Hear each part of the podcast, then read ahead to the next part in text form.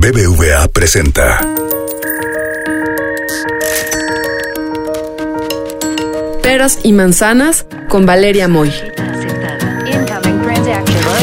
Transacción exitosa. El podcast donde la economía cuenta.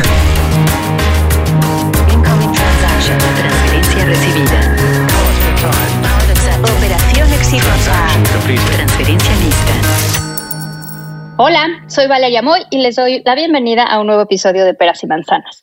En las últimas semanas se han publicado varios datos económicos que ya muestran el impacto del COVID-19 sobre la economía mexicana. Aunque en algunos casos tienen muchos meses de rezago, la mayoría de los datos disponibles nos hablan de una economía que cae durante abril. Indicadores como la actividad industrial, el empleo formal, las importaciones han registrado caídas en los últimos meses con magnitudes que no se habían visto nunca lo cual hace énfasis en la gravedad de la crisis por la cual estamos atravesando y nos da un panorama preocupante sobre la posible, y espero que suceda, recuperación económica a partir de los siguientes años. Para ayudarnos a comprender el significado de estas caídas, los mínimos históricos que hemos visto en estos datos económicos y los prospectos para la recuperación de la economía mexicana, Hoy me acompañan Gabriel Lozano, economista en jefe para México de JP Morgan, y Carlos Serrano, economista en jefe para México de BBVA. Gabriel, Carlos, bienvenidos. A ver, quiero empezar con un tema. Gracias. Hemos Gracias. estado viendo indicadores como la actividad industrial, el IGAE, las importaciones, el valor de la producción en la construcción, que mostraron caídas históricas, con caídas en algunos casos de hasta menos 30%. Solemos decir que son las caídas más fuertes desde el registro, es decir, desde que iniciaron las series de estos datos específicos.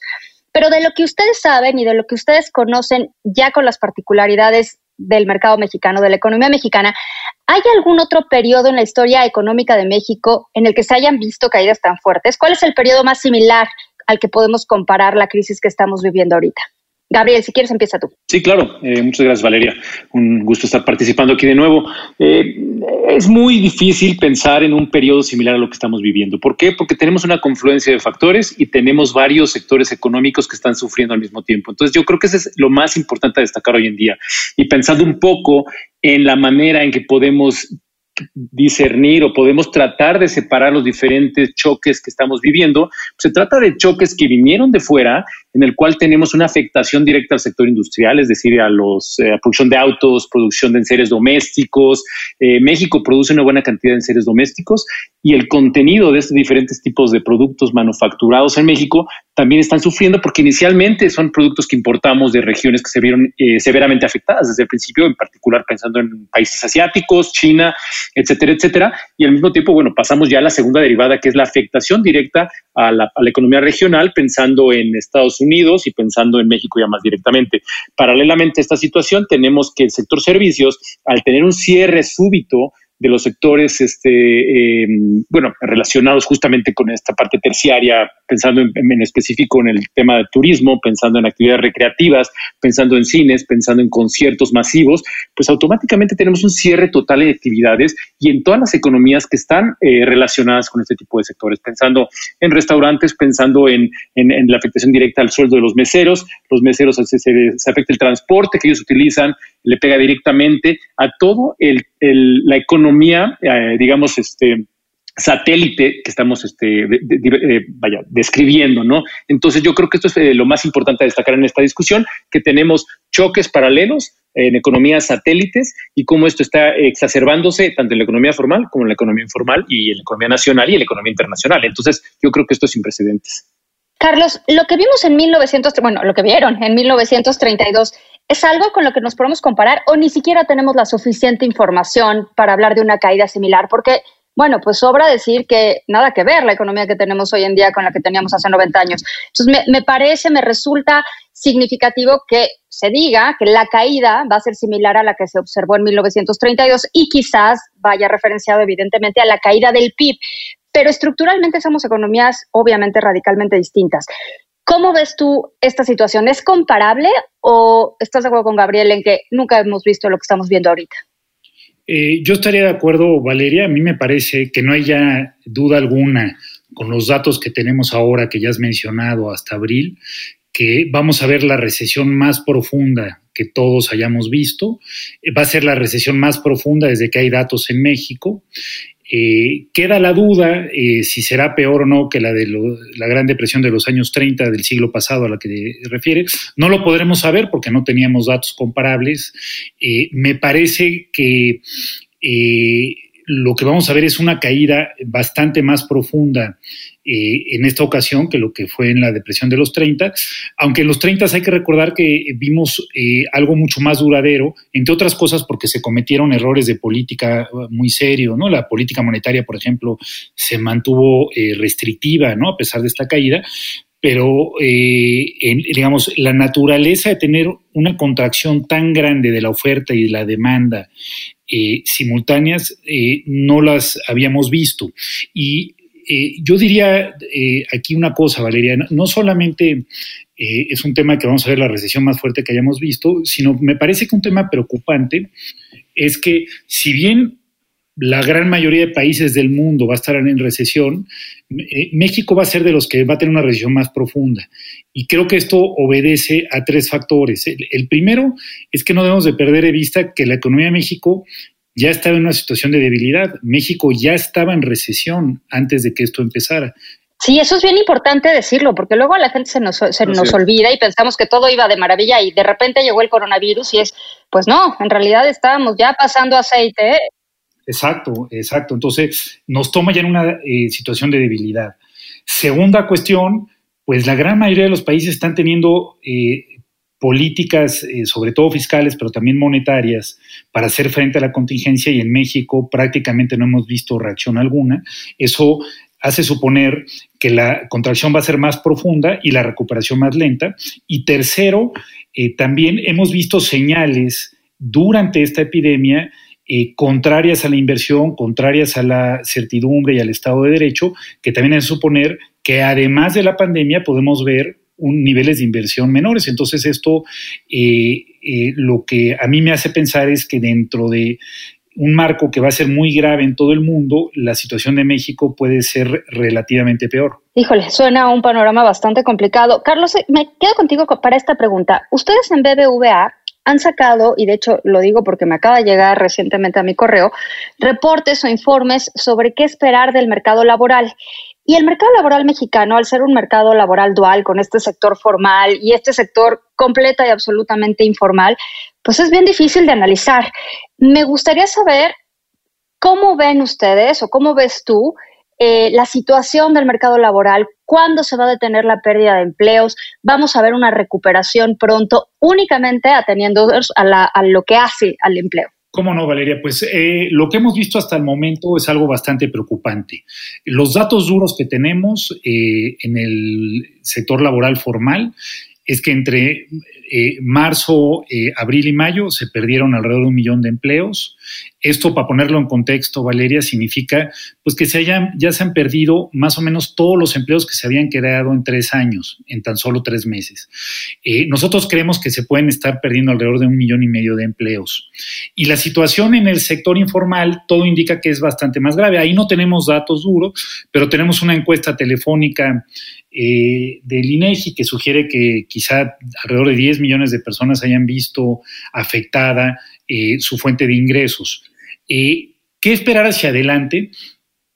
todo esto dependerá, eh, qué tan rápido se pueden recuperar estos empleos, depende fundamentalmente de cómo crece la economía y en particular de la inversión. La, mejor forma de crear empleos es mediante una mayor inversión. Y el hecho de que, como ya mencionábamos antes, la inversión ya estaba golpeada en México y eh, la incertidumbre que hemos visto en las últimas semanas nos hace pensar que va a estar más golpeada, eh, representa un mal prospecto para el mercado laboral. Nosotros eh, lo que hemos estimado en estos reportes es que vamos a volver a ver el mismo nivel de empleo que el país tenía en 2019 hasta finales del año 2023, lo cual es bastante preocupante. Y no solo eso, Valeria, sino que la experiencia nos muestra que cuando alguien pierde un empleo, además de que tarda en promedio mucho tiempo en recuperarlo, suele hacerlo en niveles salariales menores. Entonces, eh, podemos estar viendo debilidades estructurales que pueden durar mucho tiempo. Gabriel, me gustaría hacerte la misma pregunta, pero ampliada, es decir, no únicamente al mercado laboral sino a toda la economía. Ya sabemos, o bueno, todavía no sabemos, pero ya tenemos expectativas de que la economía mexicana caerá aproximadamente 10%, ahora sí que más o menos una cifra de estas que nunca hemos visto, pero bueno, pues hay que ver hacia adelante y hay que pensar en el futuro nos vamos a reactivar como debe ser, o sea, la economía crecerá al ritmo que debería de crecer para poder enfrentar las caídas que claramente veremos en 2020? Gran parte de la respuesta yo tiene mucho que ver con lo que Carlos describía con respecto a la gravedad de una reactivación del mercado laboral, en el cual en la medida en que este choque se vuelva más persistente o un, choque permanente, evidentemente va a tener implicaciones más importantes para la normalización de las diferentes actividades económicas. Por un lado, bueno, la recuperación del empleo es difícil porque justo si efectivamente te tardas más en recuperar tu empleo, al mismo tiempo también vas a estar perdiendo tus habilidades en ese tiempo que te tardes en, regresar a la fuerza laboral. Y bueno, evidentemente con un sueldo menor, pues tienes las implicaciones ya naturales que se pueden describir en este tipo de choques en términos de un menor consumo, este menor eh, eh, participación en diferentes mercados que tienen también esto un efecto multiplicador muy importante. Entonces, estamos pensando en que justo estamos eh, enfrente de nosotros, bueno, tenemos enfrente de nosotros eh, posiblemente una economía que no va a estar al 100% en el mediano plazo. Es una economía que tiene que aprender a lidiar con un distanciamiento social, eh, tiene que aprender a, bueno, tenemos que aprender a vivir y a, gastar y a invertir eh, con una situación muy distinta en el que muy probablemente también los diferentes negocios no van a tener el mismo número de personas consumiendo en un restaurante o asistiendo a un cine, un concierto, como lo había mencionado anteriormente. Y todo este tipo de choques tienen implicaciones de largo plazo que muy probablemente empiezan a tirar el PIB potencial, definido como, digamos, el, el, PIB, digamos, de largo plazo, lo que puede crecer una economía con una inflación estable. Y en esa situación, pues muy probablemente vamos a tener un choque que va a durar mucho más tiempo en la normalización. Y esta normalización, pues también puede generar efectos negativos en la medida en que tenemos mucho mayor, este, eh, digamos, ¿cuál sería la palabra correcta? Yo pensaba, pienso más bien en términos de si no hay una aceptación de la importancia de la inversión, por ejemplo, de mediano y largo plazo, entonces empieza a generar un eh, efecto de retroalimentación negativo, ¿no? Una especie de profecía autorrealizable que justamente pues, puede exacerbar todavía más un choque que ya está presente.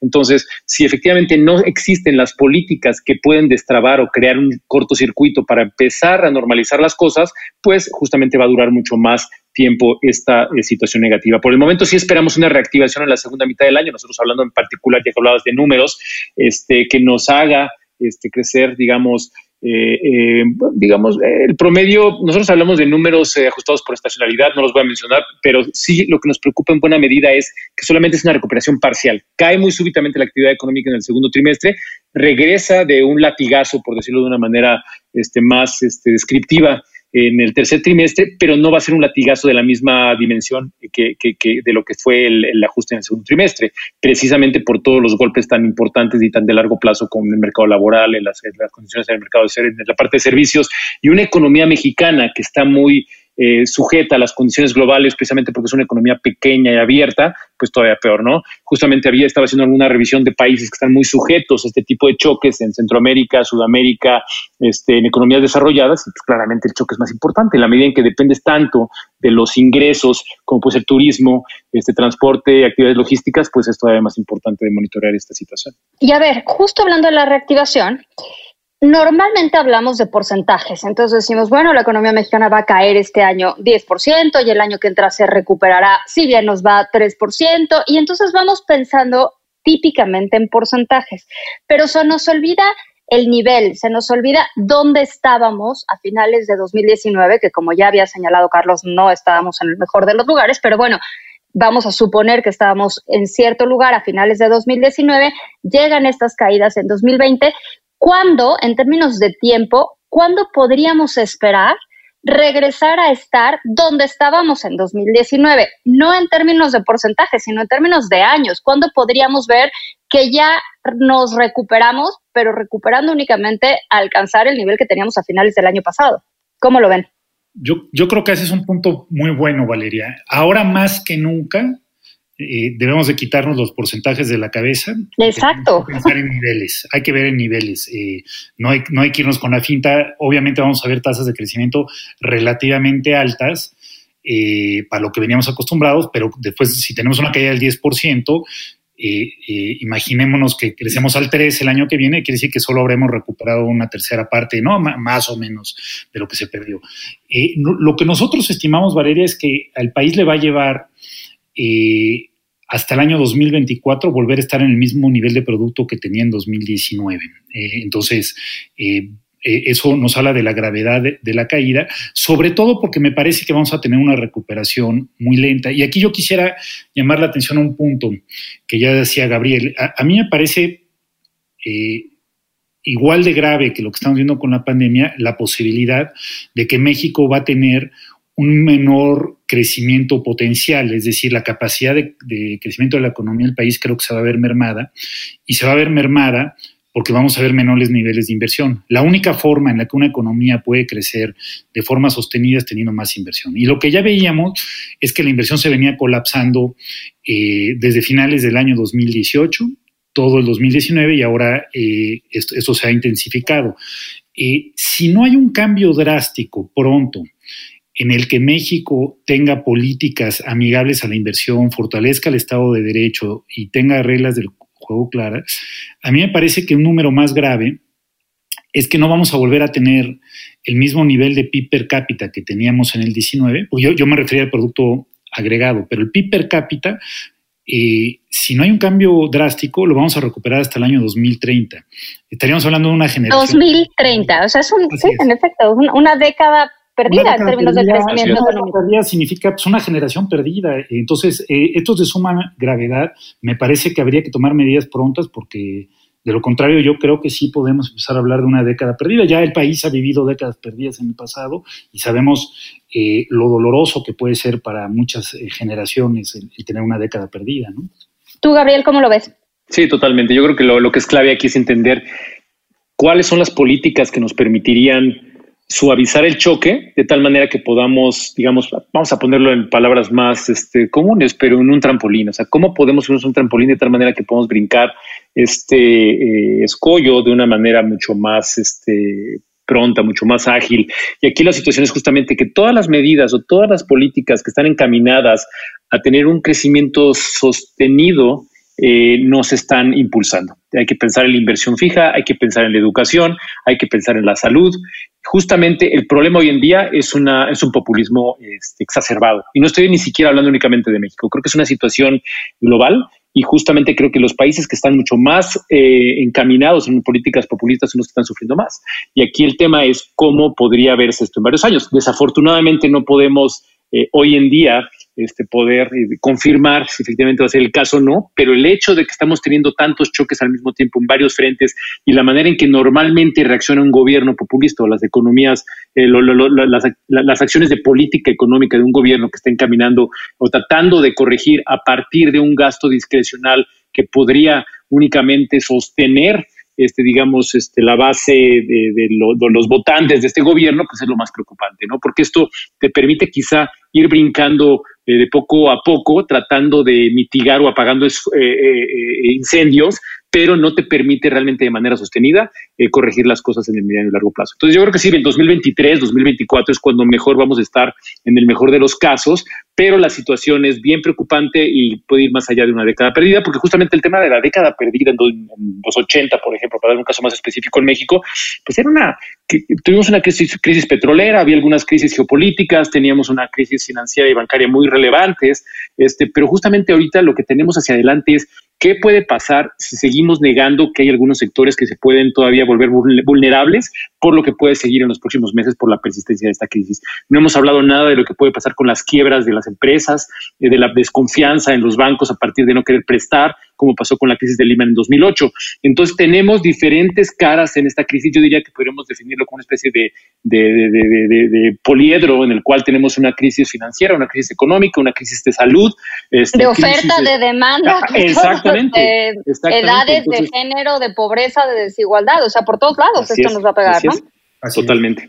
Ahora, mencionabas, Carlos, una, un tema que me parece bien importante, los errores de política porque de repente pensamos que esto le pegó a todo mundo igual y pues era finalmente un virus y nadie lo vio venir, y, pero yo no estoy de acuerdo. Yo siempre creo que hay cosas que se pueden hacer y que te pueden ayudar a llevarla de mejor manera o a empeorar la situación. Y tú fuiste muy claro decir, ha habido errores de política. ¿Cuáles son esos errores de política? Y mi interés en mencionarlos es no cometerlos de nuevo, ¿sabes? O sea, es encontrar una solución, si es que estamos a tiempo, para recuperarnos y que esta década perdida a lo mejor no sea década, a lo mejor sean solo, entre comillas, cinco años. ¿Cómo podríamos hacer para corregir esta situación? ¿Qué se te ocurre, Carlos? Ese es muy buen punto, Valeria. Yo lo primero que diría es, todavía estamos a tiempo de actuar. Eh, esperemos que se tomen medidas. ¿Qué creo que se debería hacer? Me parece que el gobierno podría tomar eh, medidas que requieren recursos fiscales, pero que el país creo que tiene el espacio fiscal para implementarla. Yo diría en, tres rubros muy importantes que harían eh, que la recuperación sea más rápida y que los efectos en pobreza y en desigualdad que mencionas no sean tan graves. Primer punto, yo diría, Valeria, me parece que habría que destinar eh, recursos fiscales a fortalecer el sector salud.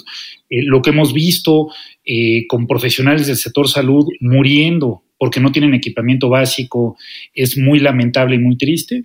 Segundo, se, debería de apoyar a los que están sufriendo ahora. ¿Quiénes son los que más están sufriendo? Los que están perdiendo el empleo. Entonces, creo que debería haber políticas para eh, aquellos que han perdido el empleo, darles algún ingreso mínimo para que puedan subsistir. Y tercero y más importante, creo que se podrían tener políticas para prevenir la pérdida de empleo. Es mucho mejor actuar antes de que se pierda el empleo a una vez que ya se perdió, por lo que ya habíamos mencionado. Y ahí creo que se pueden dar facilidades fiscales para que las empresas pospongan sus eh, pagos de impuestos, se podrían dar subsidios a la nómina, como han hecho otros países, eh, asegurando que las empresas no despidan personal. Se debería utilizar mucho más activamente a la banca de desarrollo, me parece, Valeria, eh, para que pueda dar garantías y los bancos comerciales den préstamos de capital de trabajo para que las empresas sobrevivan en este momento. Yo, yo diría, mientras menos empresas desaparezcan, más rápida va a ser la recuperación. Entonces, me parece que es momento de actuar.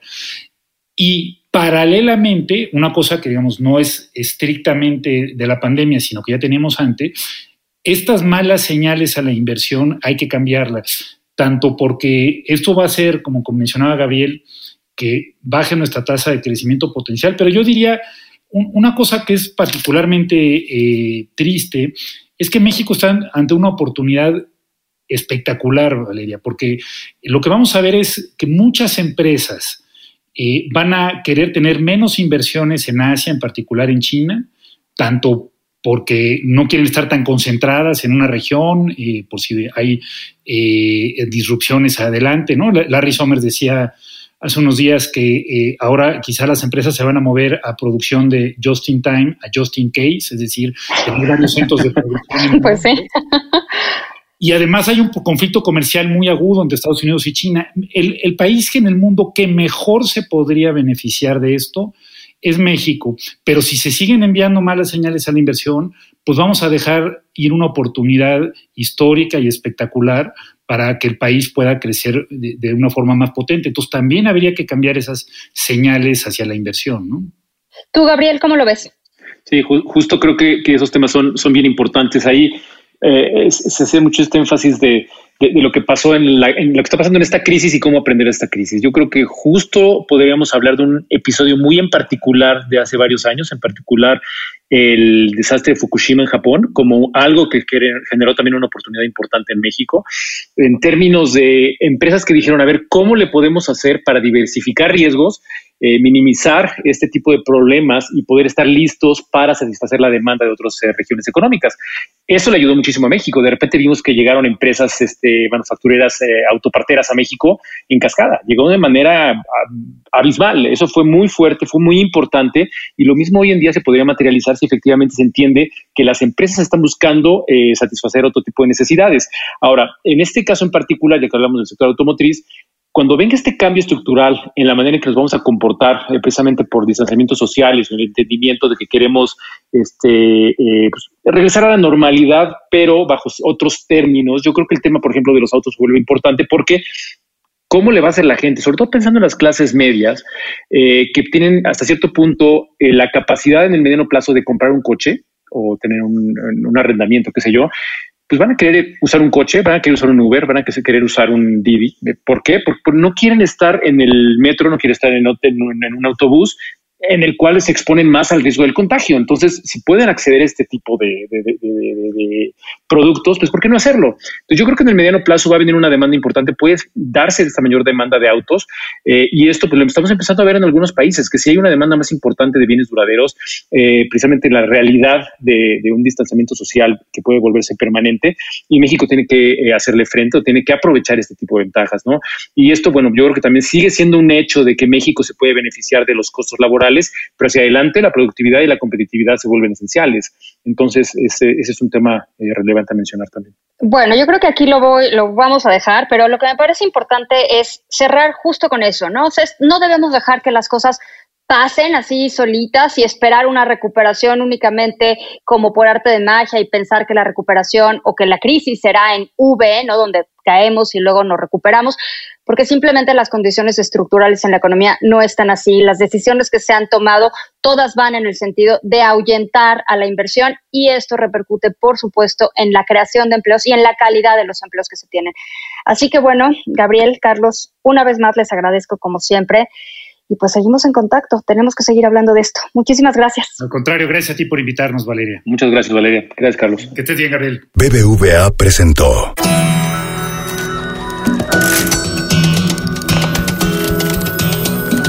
Peras y manzanas con Valeria Moy. Dirección y conducción del programa Valeria Moy.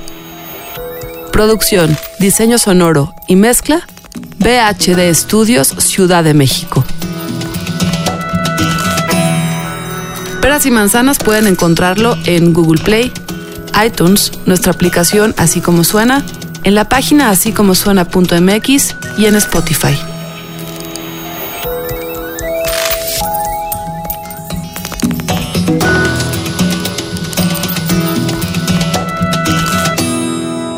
¿Te gustó Peras y Manzanas? Escucha todos nuestros demás podcasts. Puedes escuchar las historias que hacemos en Así como suena puedes reírte con Gis y Trino en la chora interminable. Búscanos en así como en Spotify, en iTunes y en Google Podcast.